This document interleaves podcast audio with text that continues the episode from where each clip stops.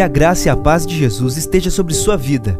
Você ouvirá a partir de agora uma mensagem ministrada no Templo Central da AD Londrina.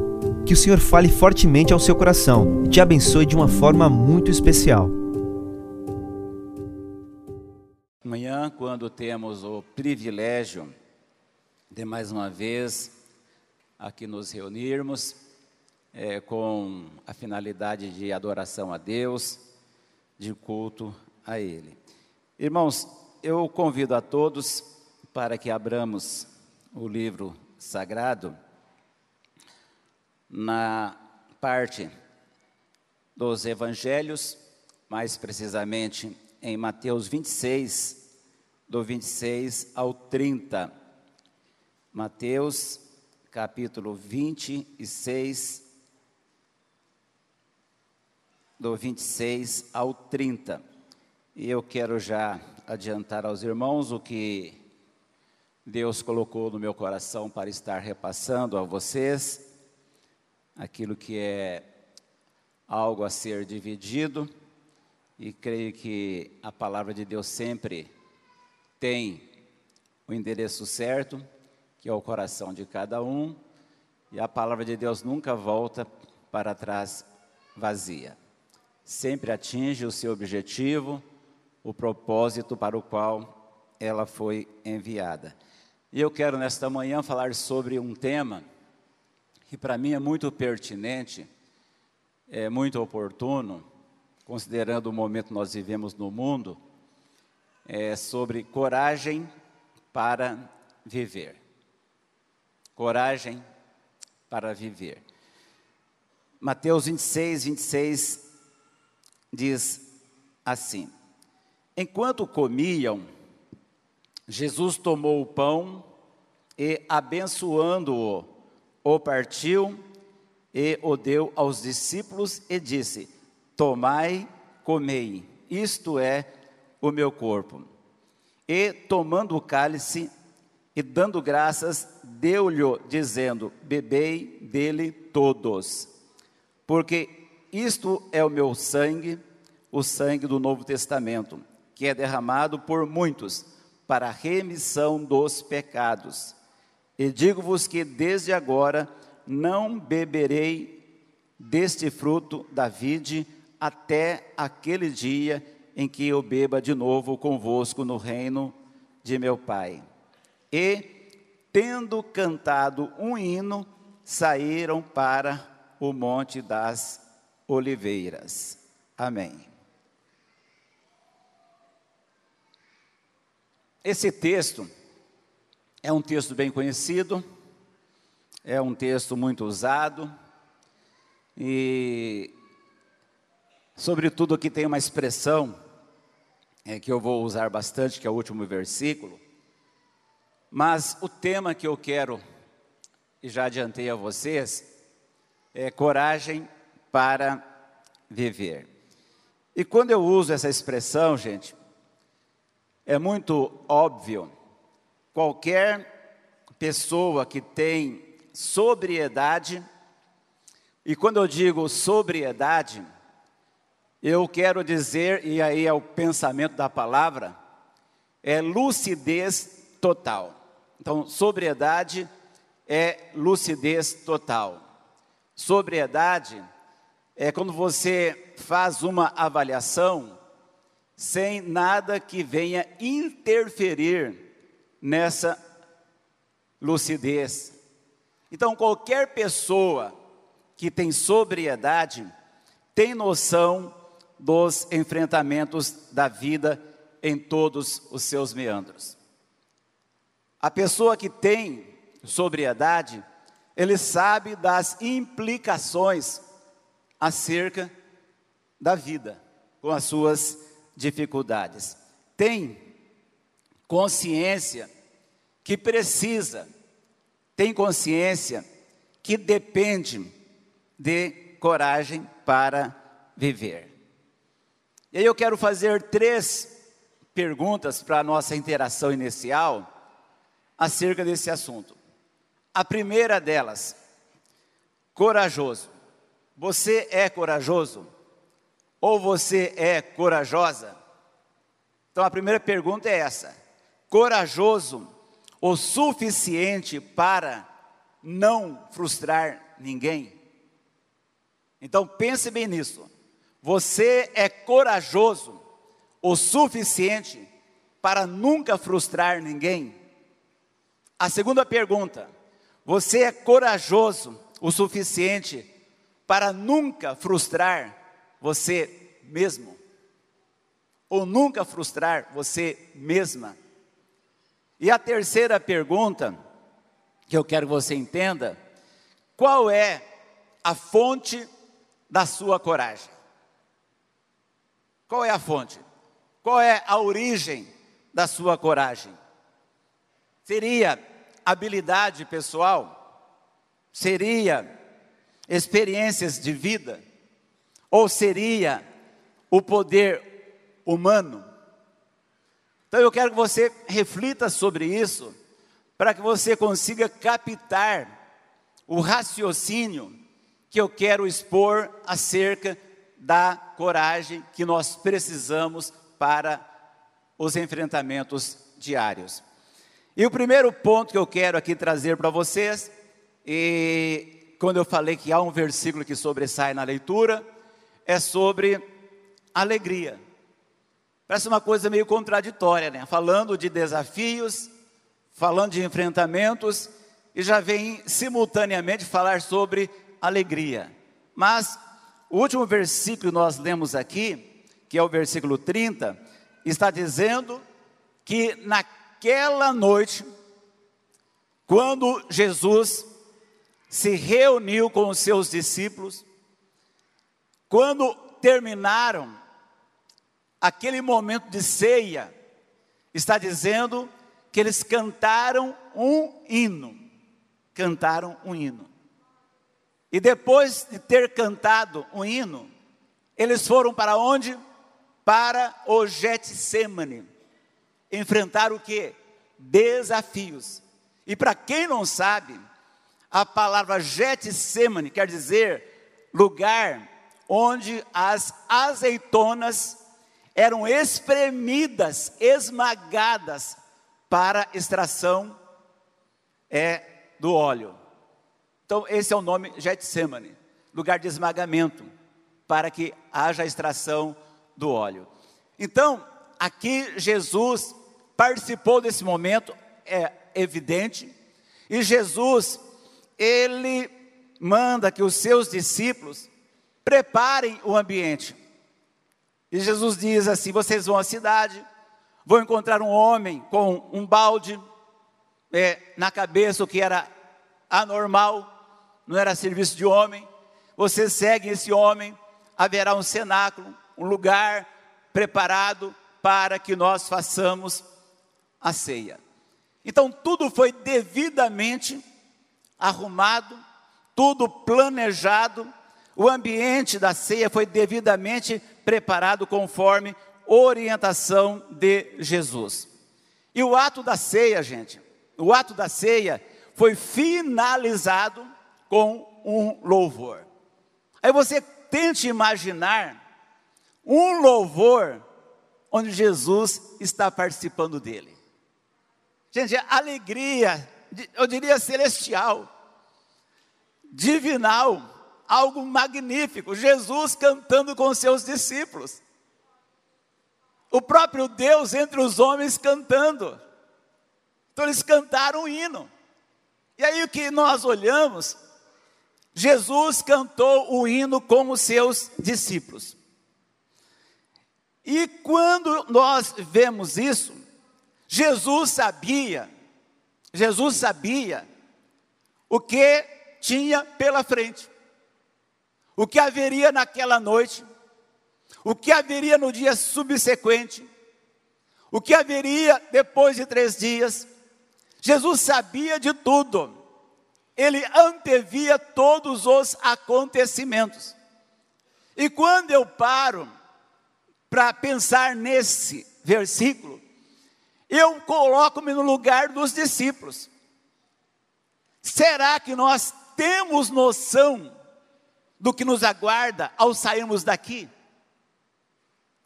nós temos uma noção exata do que enfrentaremos amanhã, segunda-feira, essa semana que teremos pela frente, o mês de agosto e assim sucessivamente. Irmãos, eu quero dizer para vocês, se nós tivéssemos noção exata, se nós tivéssemos a possibilidade de antever o futuro, eu não sei como nós conseguiríamos viver. Não sei se sequer conseguiríamos parar em pé, porque tem tanta coisa pela frente que são tremendamente pavorosas. E graças a Deus, talvez porque nós não conseguimos ver. Então, Jesus, ele via, Jesus sabia, mas os discípulos não. Então, houve aquele momento de celebração da ceia, todo mundo eufórico, mas somente Jesus sabia que aquele momento que eles estavam vivendo era um momento de um embate espiritual, uma luta entre a luz e as trevas, entre o céu e o inferno. Era um momento onde era decisivo e teria que ser enfrentado. Então, era o mundo espiritual sendo consumado no mundo real. Isso é bom que nós saibamos. Esses dois mundos, embora sejam separados, mas eles se interligam ao mesmo tempo. O mundo espiritual é tão real quanto o mundo físico, e um tem interferência no outro. Então, naquela noite, o mundo espiritual seria concretizado visivelmente, palpavelmente, visivelmente. E Jesus então se dirige para onde? Para o Getsemane. Depois de ter cantado. E aí, eu pergunto a você: você vem à ceia, se alegra, fica jubiloso, eufórico, mas se você soubesse talvez o que tem lá fora te esperando, você já não se alegraria tanto aqui dentro no momento da ceia. Talvez você já ficaria abatido desde então. Talvez seja essa uma das razões que Deus não mostra muita coisa para a gente, para a gente não sofrer por antecipação. Se há de sofrer, que sofra na hora. Então, Jesus, ele via tudo, contemplava tudo, antevia todos os acontecimentos e naquela noite, Jesus via a debandada de todos os discípulos.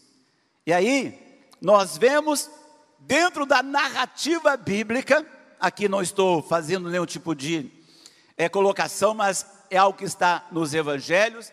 Jesus via o que naquela noite, gente? Os discípulos escolhidos a dedo, três anos caminhando juntos, usando o mesmo teto, a mesma mesa, os mesmos espaços, pessoas que foram selecionadas.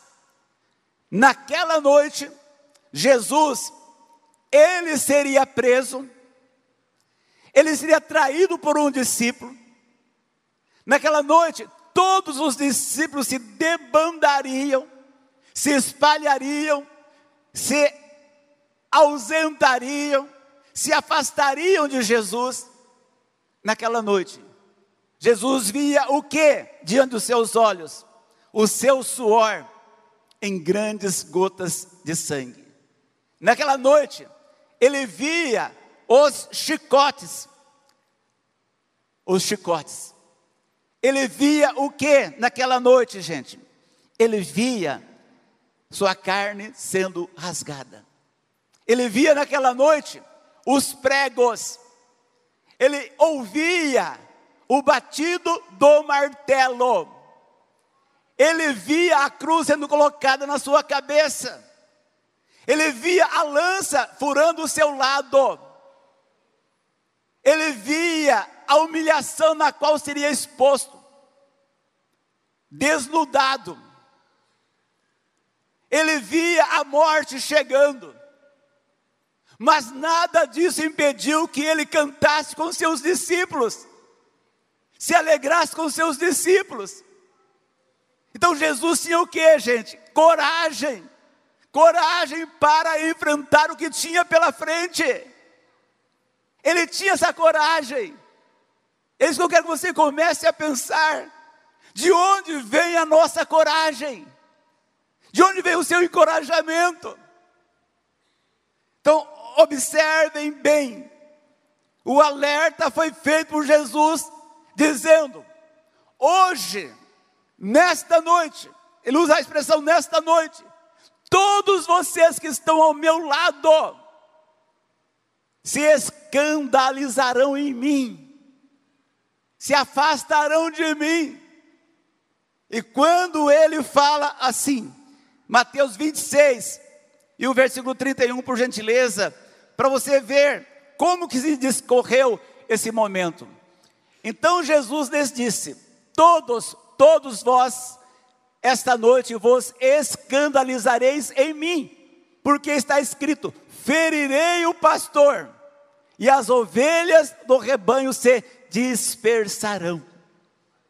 Jesus disse: todos vocês, todos vocês que estão ao meu lado, vocês irão fugir, vocês irão cada um para o seu cantinho, ninguém vai ficar ao meu lado, ninguém vai ficar comigo. E aí, há uma outra referência, versículo de número 33. Mas Pedro, gente, olhem só essa sequência. Mas Pedro, respondendo como sempre, maneira afoita, no impulso, ele disse: ainda, ainda que todos se escandalizem em ti, eu, Pedro, nunca me escandalizarei. Ele disse: Olha, nós estamos em doze. Se os onze fizerem isso, eu serei a exceção. Eu jamais vou negá-lo. Jamais vou me distanciar de ti. E Jesus ouvindo, aí o versículo 34. Diz o seguinte: Jesus dizendo a Pedro: Em verdade te digo que nesta mesma noite, ainda hoje, antes que o galo cante, três vezes, você, Pedro, você que está dizendo que nunca vai morrer, e se for necessário, você vai comigo até a morte. Você que está afirmando, esta noite você vai me negar três vezes. Afirmativa. Jesus garantindo que isso aconteceria. Versículo 35. Disse-lhe Pedro: Ainda que me seja necessário morrer contigo, Jesus insistindo, Jesus falando e ele contestando, dizendo: Não, eu sei mais, eu garanto, eu boto fé no meu taco, eu sei quem eu sou. Gente, olha só a cabeça de quem não está raciocinando na ótica divina, que não está avaliando por um prisma divino, mas sob o seu olhar ainda que seja necessário morrer contigo, não te negarei. E todos os discípulos fizeram o quê? Disseram o mesmo. Jesus, nós estamos contigo como Pedro está. Nós garantimos o nosso lado. Nós não vamos voltar atrás, não vamos roer a corda. Manteremos a nossa fidelidade. Era essa a colocação, gente. Mas naquela noite, houve o que? Um discípulo traiu, outro discípulo negou, e os demais se debandaram. E aqui eu quero que você guarde duas coisas que são muito importantes na nossa reflexão. A primeira delas, o eu ideal. Pense bem nisso. O eu ideal. Pense um pouquinho, o que seria o eu ideal para você? É aquilo que estava na cabeça de Pedro, na cabeça dos demais discípulos. Eu nunca vou desistir de Jesus, eu nunca vou abandoná-lo, nunca vou negá-lo, vou superar todos os obstáculos, eu vou vencer todas as batalhas, eu serei sempre uma pessoa determinada. Gente, esse é o eu ideal, é o eu que todos nós queremos, é o eu que todos nós desejamos, é o eu mais adequado. Uma pessoa resoluta, uma pessoa determinada, superadora de desafios, vencedora em todos os sentidos, é o eu ideal. O eu ideal é o que, gente?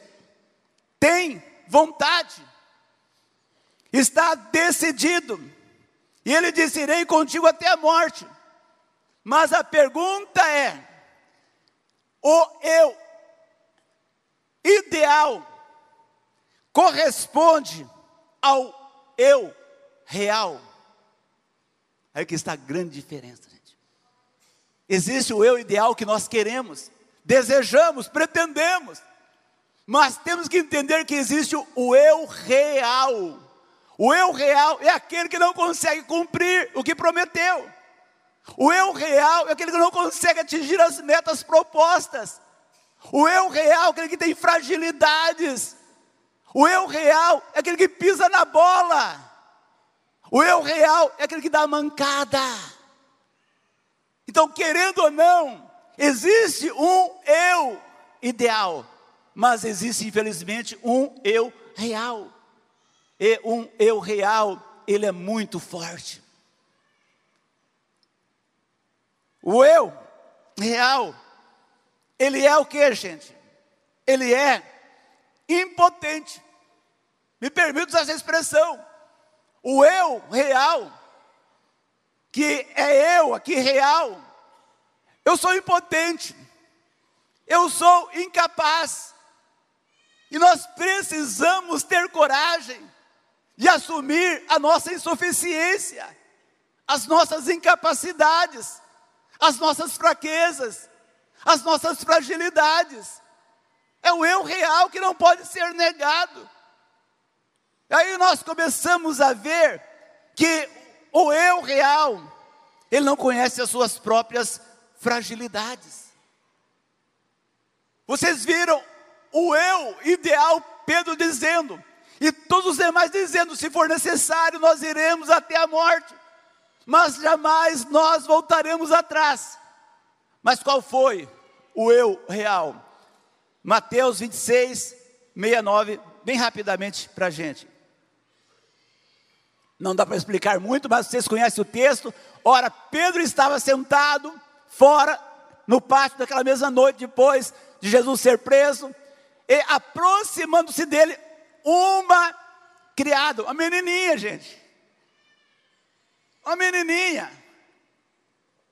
Aí vocês vão ver depois, vou explicar depois, vocês vão entender. O Pedro, quando estava com Jesus, e tinha uma espada na mão, ele arrancou da espada, queria cortar o pescoço do soldado do sumo sacerdote. Corajoso, entre aspas. Mas aqui, diante de uma menininha, ele se acovarda, ele se amedronta, a fragilidade. Então, diante da menininha, ele disse para todo mundo, mas ele negou diante de todos, dizendo: Não sei o que dizes, não sei quem é Jesus.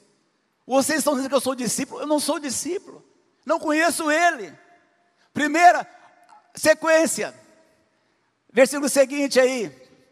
E saindo para o vestíbulo, outra criada, outra menininha, ouviu e disse aos que ali estavam: Este também estava com Jesus, o Nazareno. Versículo seguinte: E ele negou outra vez com juramento: Eu juro que não conheço esse homem. Olha o eu real aí, gente. O eu real. Não conheço tal homem, tal homem, não sei quem é essa pessoa que vocês estão dizendo que eu conheço. O versículo seguinte: E logo depois, aproximando-se, os que ali estavam, disseram a Pedro: Verdadeiramente, também tu és um deles, pois a tua fala te denuncia. O versículo seguinte: Então começou ele a praguejar e a jurar dizendo: Não conheço esse homem. E imediatamente o galo cantou. Então que nós tomemos consciência que nós não somos o que nós pensamos, mas somos o que nós fazemos. Não somos o que dizemos, mas somos o que praticamos. Então aqui, Pedro mostra para nós essa figura e aí, primeiro ponto é esse, gente. Depois de uma grande alegria, e uma grande ceia, júbilo, contentamento, eles se deparam com tudo isso naquela noite. E aí tem uma outra questão. Segundo ponto, a fragilidade da estrutura humana. Jesus vai para o Getsemane. Coloca para nós aí Mateus 26 e 36, por gentileza. Mateus 26 e 36. Então chegou Jesus com eles a um lugar chamado Getsemane e disse a seus discípulos, que estavam todos eles lá, assentai-vos aqui, vamos ver na entrada do jardim, lá no portão do jardim. Assentai-vos aqui, enquanto vou além orar. Versículo seguinte. E seleciona três discípulos. Ele levando consigo Pedro e os dois filhos de Zebedeu, Pedro, Tiago e João, começou-se a entristecer-se e a angustiar-se muito. Vocês percebem que Jesus, ele começa, o Deus encarnado, o homem perfeito, o homem infalível, ele começa a se angustiar, porque ele sabia o que tinha pela frente, ele sabia o que enfrentaria dentro de algumas horas mais, então ele fica angustiado, e muito, está dizendo aqui, gente. Então não é vergonhoso nós admitirmos que nós temos as nossas fragilidades que temos as nossas insuficiências, não é nenhum demérito, muito ao contrário, se trata de franqueza, que não haja autoilusão na nossa vida, porque Deus não se impressiona com a aparência de ninguém, gente. Por quê? Porque Deus nos vê do avesso.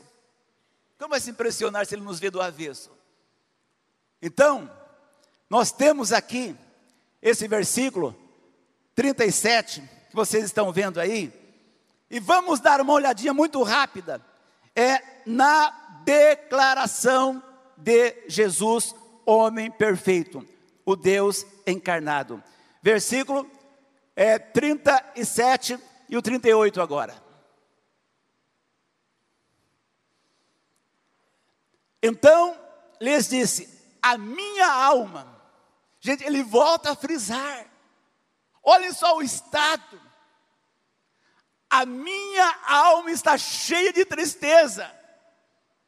Há poucas horas era cheia de louvor, cheia de adoração. Mas não quer dizer que não haja também a tristeza na sequência. A minha alma está cheia de tristeza até a morte, até a morte. Ficai aqui e vigiai comigo. Gente, o estado de Jesus é um estado angustiante para alguém do perfil dele, do caráter dele, da natureza dele. Infinitamente incomparável à nossa estrutura, obviamente. E a declaração dele, gente, é muito. Em Marcos, tem um detalhe interessante, Marcos 13 e 33. Coloca para nós Marcos 13 e 33. Olhai Vigiai e orai, porque não sabeis quando chegará o tempo. Acho que eu fiz uma, uma colocação errada aqui, gente. Mas o que eu quero frisar é que Jesus estava dizendo, e aí está dentro desse contexto, não está fora, que eu vou dizer aqui, aquele ambiente, aquele cenário, aquele panorama do Getsemane, o que Jesus estava vendo, o que Jesus estava contemplando, um horror que o fazia tremer diante da terrível perspectiva à sua frente. Pavor, gente, pavor. E quando nós vemos isso, aí Lucas é o único que faz essa colocação nos chama atenção porque Lucas era médico. E ele fala à medida que Jesus orava tão intensamente, o seu suor, como homem, como ser humano, o seu suor se transformou em gotas de sangue que caíam até o chão, gente. Está isso no Evangelho de Lucas 22 e 44. Olhem, não era um pouquinho, muita coisa. Vejam a intensidade daquele momento. Era um momento pavoroso, que os discípulos não estavam vendo, apenas estavam ouvindo, mas não estavam vendo nada. Vão pegando esse gancho aí, gente. A pergunta agora é a seguinte: Jesus pega três discípulos mais próximos para acompanhá-lo. Quem sabe eu vou ter um pouco de respaldo dos discípulos, quem sabe um encorajamento, quem sabe um apoio. Era essa a proposta. Mas qual foi a reação dos discípulos? Mateus 26 e 39. E indo um pouco adiante, prostrou-se sobre o seu rosto, orando e dizendo: Meu pai, se é possível, passa de mim este cálice. Todavia, não seja como eu quero, mas como tu queres. Versículo seguinte. E voltando para os seus discípulos, achou-os dormindo. E disse a Pedro: Então nem uma hora pudeste vigiar comigo. Irmãos, aqui não se trata de um sono comum, de um sono qualquer, mas a batalha era travada de uma maneira tão forte que os discípulos não suportaram, não aguentaram. A primeira vez que Jesus volta, vê eles dormindo. E a pergunta é: eles queriam dormir? Gente, você sabe que nós temos problemas gravíssimos, nós perdemos o sono. A noite se torna um dia para nós. Nós ficamos inquietos. Mas aqui foi o que? Eles não suportaram, não aguentaram. Primeira vez, versículo seguinte: Vigiai e orai para que não entreis em tentação, na verdade, o espírito está pronto, mas a carne é fraca. Versículo seguinte. E no segunda vez, mais uma vez, orou, dizendo: Meu pai, se esse cálice não pode passar de mim, sem que eu beba, faça-se a tua vontade. Versículo seguinte. E voltando-se, olha só todo esse momento dramático. E voltando, achou outra vez os discípulos adormecidos. Adormecidos eu diria desmaiados, sem medo de errar, desmaiados, porque os seus olhos estavam o quê? Carregados. Eles não conseguiam suportar, enfrentar aquele momento. Uma coisa que nós paramos e pensamos e tentamos imaginar o que é de fato a luta espiritual, o mundo espiritual, a guerra espiritual que nós travamos diariamente. E o versículo seguinte: E deixando-os de novo, foi orar pela terceira vez, gente. Olha só, o Filho de Deus orando sobre o mesmo assunto pela terceira vez. dizendo as mesmas palavras. Versículo seguinte: Então chegou junto dos seus discípulos e disse-lhes: Dormem. Ou seja, vocês estão desmaiados. Continuem desmaiados. Pela terceira vez, Jesus ora.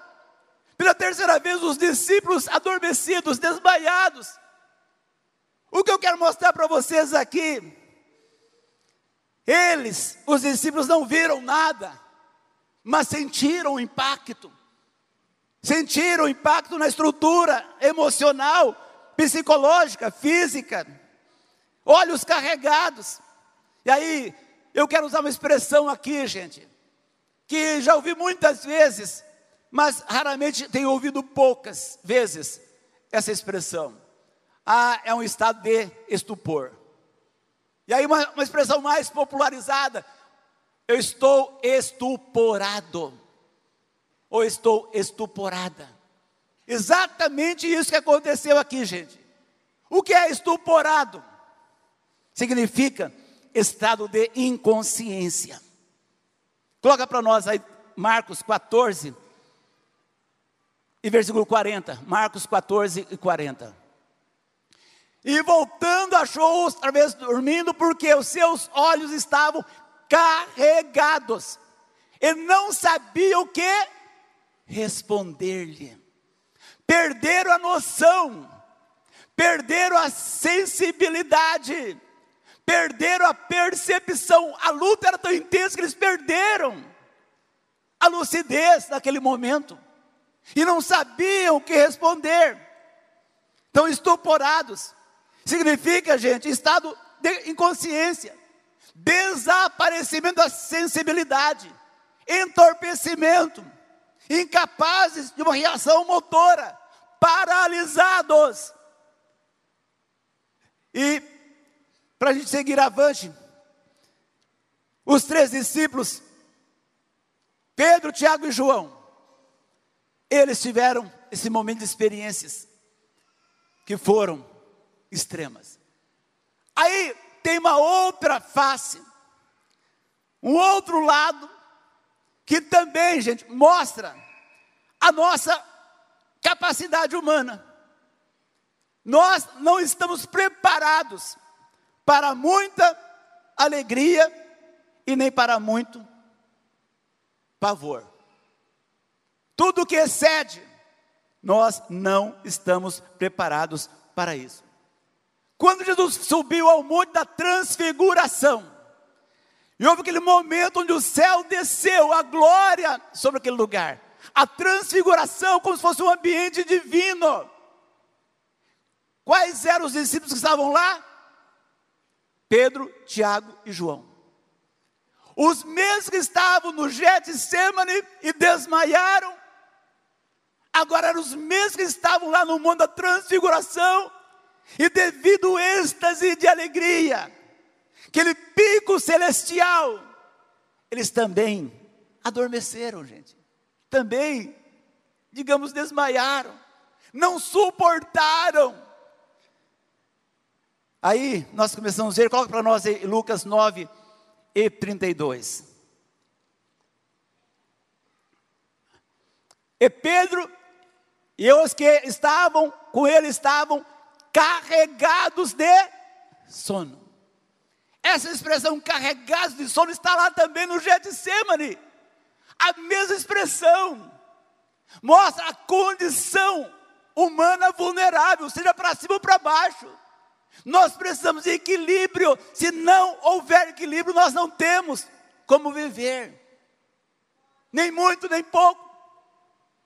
Nem muito para cima, nem muito para baixo. Nem muito para frente, nem muito para trás. Nem muito apertado, nem muito frouxo. Aqui está dizendo, carregados de sono. E quando despertaram, viram o que? A sua glória. E aqueles dois varões para resumir, não dá para ler todo o texto aqui, mas mostra que Pedro não sabia o que estava perguntando a Jesus. O texto está dizendo. E não sabia o que dizer. Não foi a mesma coisa no Getsemane. Eles não sabiam responder Jesus. Não sabiam o que dizer a Jesus. Então, nós temos a nossa estrutura fragilizada, gente. E aí, outra referência bíblica, para mostrar para vocês o que eu estou sugerindo e sugerindo aqui na questão de desmaiar, devido muita tristeza excessiva ou muita alegria que não suportamos, está também em Apocalipse 1 e 17. 1 e 17 de Apocalipse. Aqui João na ilha de Patmos, quando ele vê Jesus ressuscitado, gente, alegria, como diz, esfuziante, incontrolável, obviamente, e eu quando ouvi, caí a seus pés como morto, era motivo de alegria, mas ele desabou, se desmontou, porque não suportou aquele momento de tanta alegria, gozo. Então é por essa razão que no céu tem que ter um corpo semelhante ao corpo de Jesus para suportar a alegria. Então, e outra coisa interessante, mostra outro quadro, também de alguém que experimentou a tristeza devido ter visto o mundo espiritual e não suportou Daniel na Babilônia. Daniel 8 e 27. Daniel 8 e 27. E eu, Daniel, enfraqueci e estive enfermo alguns dias. Daniel, um camarada que não tem uma mancha na vida dele, um camarada extremamente referencial na Bíblia entre os profetas, de uma vida de intimidade com Deus apreciável, mas quando teve a visão do mundo espiritual, aqui está dizendo, quando fala enfraqueci, significa ficou espantado, assombrado, assustado, perplexo. É isso, coragem para viver. É o mundo que nós estamos vivendo e às vezes nós ignoramos a realidade do mundo espiritual dentro do mundo natural, o mundo físico, o mundo orgânico. É o mundo que está pela frente para ser vivido, ser enfrentado. Aí uma outra referência, 10 e 15 de Daniel.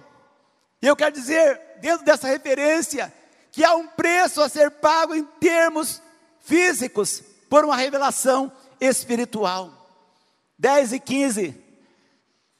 E falando ele comigo essas palavras, abaixei o meu rosto e emudeci. Olha só, Daniel, ele tem aqui um momento de desabamento, de emudecimento.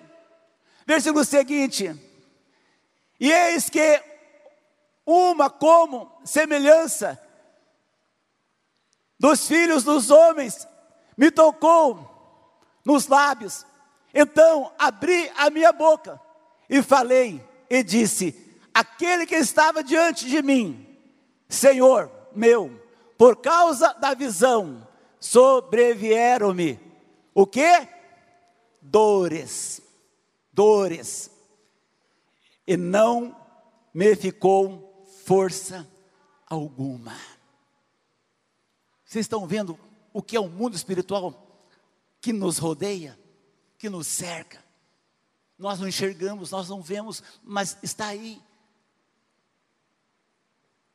E para gente ir para o último tópico, gente, coragem para os enfrentamentos. Coragem para os enfrentamentos. Precisamos. E quando eu estava olhando aqui esse texto, eu me lembrei, eu não sei quantos aqui já observaram, como interpretar a palavra coragem, a sua etimologia, a sua origem. A palavra coragem, evidentemente, tem um prefixo C-O-R, cor, aí de coração, de cardia, vem da mesma raiz de coração. Então, coragem, C-O-R. Depois o sufixo A-G-E-M, agem. E esse sufixo sugere o que, gente? Força ou poder de ação. Então, dentro desse contexto, partindo dessa premissa, A coragem brota do coração. Brota do coração. Precisamos do encorajamento. E aí, quando eu perguntei para vocês, qual a fonte do seu encorajamento? A origem, a fonte da sua coragem. Eu quero lhe dizer uma grande realidade. Se vai te ferir, me perdoe, pela franqueza. Se a tua coragem estiver nas suas habilidades, nas suas capacidades pessoais, nas suas estratégias, na sua intelectualidade, me perdoa, você está perdido. Você está derrotado. Então, eu tenho pedido a Deus ultimamente que nós tenhamos coragem, mas que sejamos encorajados pelo Espírito Santo de Deus. Coragem vinda do alto, coragem divina. Se você quer vencer, você precisa de coragem. E a coragem humana não é suficiente. Você precisa da coragem que vem do alto. Coragem divina, gente. Quem não tiver encorajamento do alto vai ser vencido com facilidade nessa hora final da igreja, não tenha dúvida quanto a isso. Há uma diferença entre coragem dentro da minha exposição e ser valente. Ser valente é sugere uma condição com base em recursos externos. A pessoa quando bota uma arma na cinta, ele fica valente. Ele tem outro tipo de recurso humano, ele fica valente, mas é algo exterior. E nós precisamos de algo muito mais do que exterior, gente. Por quê? Vou finalizar mostrando para vocês uma referência por que disso. Como é a nossa guerra? Não é vencida com armas brancas, com metralhadora, com canhões. Nada disso. Isso não resolve. Efésios, capítulo 6 e versículo 12. Olha o que Paulo diz: porque não temos que lutar contra carne e sangue, mas sim contra os principados, contra as potestades, contra os príncipes das trevas em lugares celestiais, contra as hostes espirituais da maldade nos lugares celestiais. A nossa luta não é contra o homem, não é contra a carne, não é contra sangue, não é contra o próximo, não é contra o semelhante não é contra o ser humano, não é contra a criatura humana. A nossa luta é muito mais do que isso. E se for depender da nossa habilidade, ai de nós, gente, ai de nós, não estaremos aqui nesta manhã. Como disse Davi, no Salmo, de número 124, Ora, diga Israel, se não for o Senhor que esteve pelejando por nós, se não for o Senhor, os inimigos, então teriam nos engolido vivos. Então, nesta manhã, nós estamos aqui para dizer: é necessário ter coragem para viver, mas que essa coragem não seja sua, não seja brotada da sua cabeça, mas seja algo vindo do seu interior descida do alto. Vamos ficar em pé? Eu convido aqui o pastor Elias, que vai dar sequência. E guarde bem uma coisa para mim passar o microfone ao pastor Elias.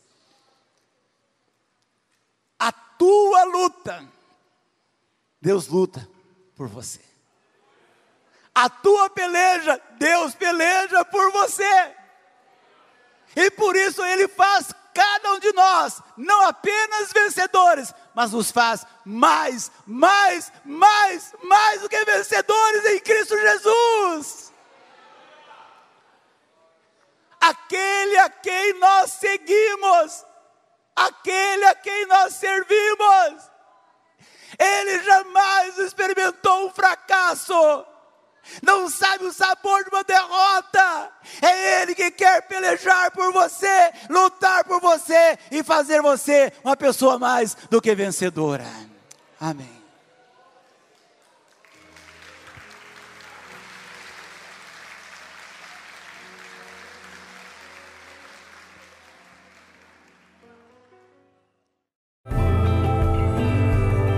Essa foi uma mensagem ministrada no Templo Central da AD Londrina. Acesse nossas redes sociais no Facebook, Instagram e YouTube e fique por dentro de tudo o que está acontecendo.